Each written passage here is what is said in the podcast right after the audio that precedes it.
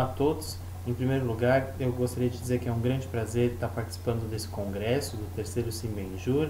Eu já participei é, de outros Simbenjur e foi uma experiência muito interessante essa troca é, de informações é, de alta qualidade, né, com grandes pesquisadores. Agradeço muito e parabenizo, sobretudo, a comissão organizadora do evento, um evento tão organizado e tudo mais. Bom, é, como eu tenho pouco tempo, vou me apresentar rapidamente.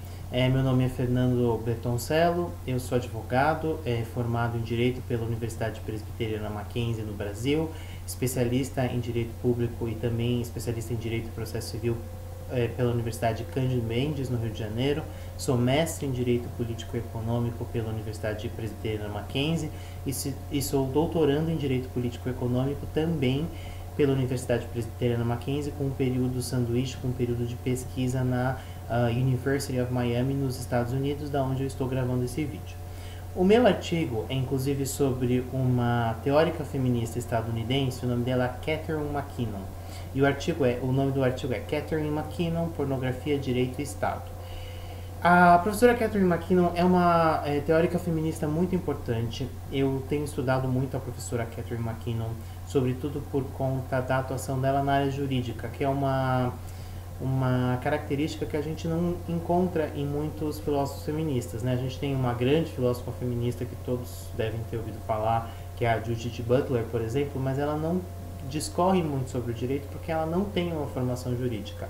A professora McKinnon, pelo contrário, ela não só tem uma formação jurídica, como ela, além de ser professora da Universidade de Michigan, nos Estados Unidos, é, já ter tido já já ter dado aula em outras grandes universidades, como a Harvard Law School, por exemplo, ela é advogada. Ela tem advogado, sobretudo uh, nas cortes superiores, sobretudo nos Estados Unidos e no Canadá. Ela é muito citada, inclusive, nas cortes canadenses. Então, ela traz um, um, um, uma visão mais jurídica de alguns desses temas. Eu tenho lido muita coisa sobre a da professora Catherine McKinnon e eu dividi, na verdade, a obra dela em três grandes produções, e foi por isso que eu trouxe esse título para o artigo. É, pornografia, direito e Estado. Praticamente esses são os temas pelos quais, é, pelo qual ela é, tem interesse e escreve, né? Bom, uh, eu vou começar falando do direito, que é o tema uh, menos inovador da professora McKinnon, né? A gente tem outras grandes autoras feministas, a professora Carrie Smart, uh, Carrie Smart, professor é, o, o, próprio Michel Foucault já falou muito sobre o direito, né? E como, enfim, a gente tem diversas teorias sociológicas falando de como o direito, inclusive, ele pode ser considerado uma ferramenta de uh, exclu exclusão, de poder, de fazer uh, o seu poder valer e tudo mais, né? Então, por conta disso, é, ele também se transforma num instrumento, numa técnica para fazer a masculinidade hegemônica que domina as formas democráticas de produção e de reprodução é, do direito também valer e também oprimir em seus gêneros, né? E a professora Catherine McKinnon, ela discorre um pouco sobre isso e nos artigos, no artigo vocês vão poder ler uma série de exemplos que ela, ela vai dar nesse, nesse sentido. Eu tenho um exemplo é, não posso compartilhar todos com vocês em 10 minutos, mas eu tenho um exemplo é, que ficou muito marcante para mim, que é a questão do estupro, né? Ela fala que o, o direito é tão masculino muitas vezes e tão machista que uh, a qualquer legislação de estupro que se desenvolva, sobretudo nos Estados Unidos, ela é uma uh, legislação que faz com que é, o, o homem tenha certeza de que a mulher dele, quando ela é uh, estuprada, é, esse estuprador é, ele seja criminalizado, ele seja responsabilizado. Mas em momento nenhum você tem uma legislação de estupro que é, discorra sobre a dinâmica do estupro que pode acontecer, por exemplo, dentro de um casamento. Então é muito interessante é, essa colocação da professora Catherine McKinnon. Ela é muito enfática, o jeito dela se expressar, muitas vezes assim, você fica chocado, você fala, não, nossa, mas será que é assim? Mas depois de um tempo você vê que ela não está sendo tão extremista e muita coisa do que ela está sendo, que ela está falando tem muito sentido. Um segundo tema que ela discute muito é a questão de um Estado. Né? Ela tem uma crítica muito interessante, inclusive, e já bastante mais inovadora do que as questões relacionadas ao direito, que é uh, sobre a construção dos estados que tem sido formado. Né? Ela desconstrói. Muitas vezes a gente, sobretudo no mundo acadêmico, a gente tem uma visão de que talvez é, o que tenha sido produzido em termos é, uh, marxistas, em termos uh, socialistas, tenham, é, tenha sido mais interessante, mais igual.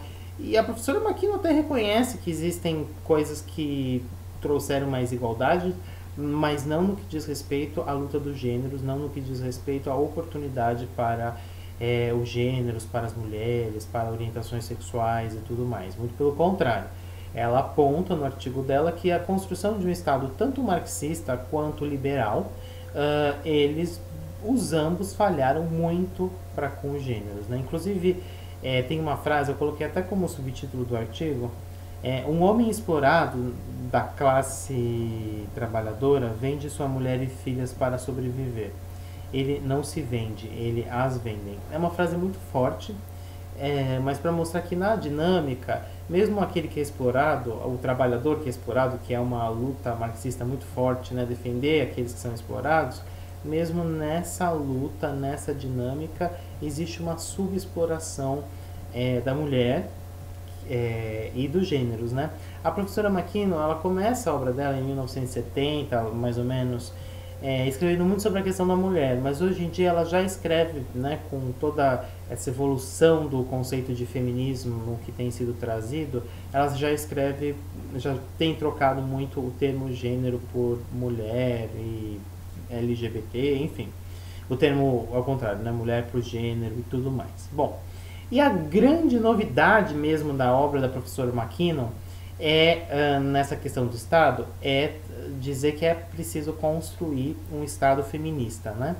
E ela dá algumas características desse Estado. Ela recebe umas críticas também por, uh, de algumas autoras por não definir muito, muito bem né, como é que é esse Estado. Mas é interessante que quando uh, assumiu em 2015 o primeiro-ministro da Suécia, ele declarou que ele estava construindo um, um, um Estado feminista, ele usou claramente referência à professora Makino, e é interessante que uh, o Ministério das Relações Exteriores sueco, muitas vezes, ele denuncia uma série de uh, agressões aos gêneros por todo mundo, e ele fala muito da questão de se construir um Estado feminista quando está fazendo um discurso internacional e tudo mais. Bom, e o último tema da professora McKinnon, que é o mais polêmico, é a questão sobre a pornografia e a prostituição. A professora McKinnon, ela desconstrói um, uma retórica, inclusive que foi tida como feminista por alguns,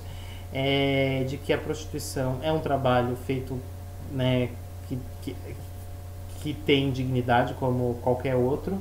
Ela fala que não, Uh, que ela usa um conceito que eu acho muito interessante, que é o, que, é o conceito de imã de vulnerabilidades. Ela fala que se, quem, quem fala isso é porque não olha a prostituição de, de perto, não, não lidou com a questão uh, de perto. Porque se você olha de perto a prostituição, você vê que quem se prostitui numa sociedade são imigrantes, são pessoas pobres, são mulheres, sobretudo, são pessoas de classe social baixa, são pessoas é, com um recorte de gênero, com um recorte de orientação sexual, com um recorte de vulnerabilidade.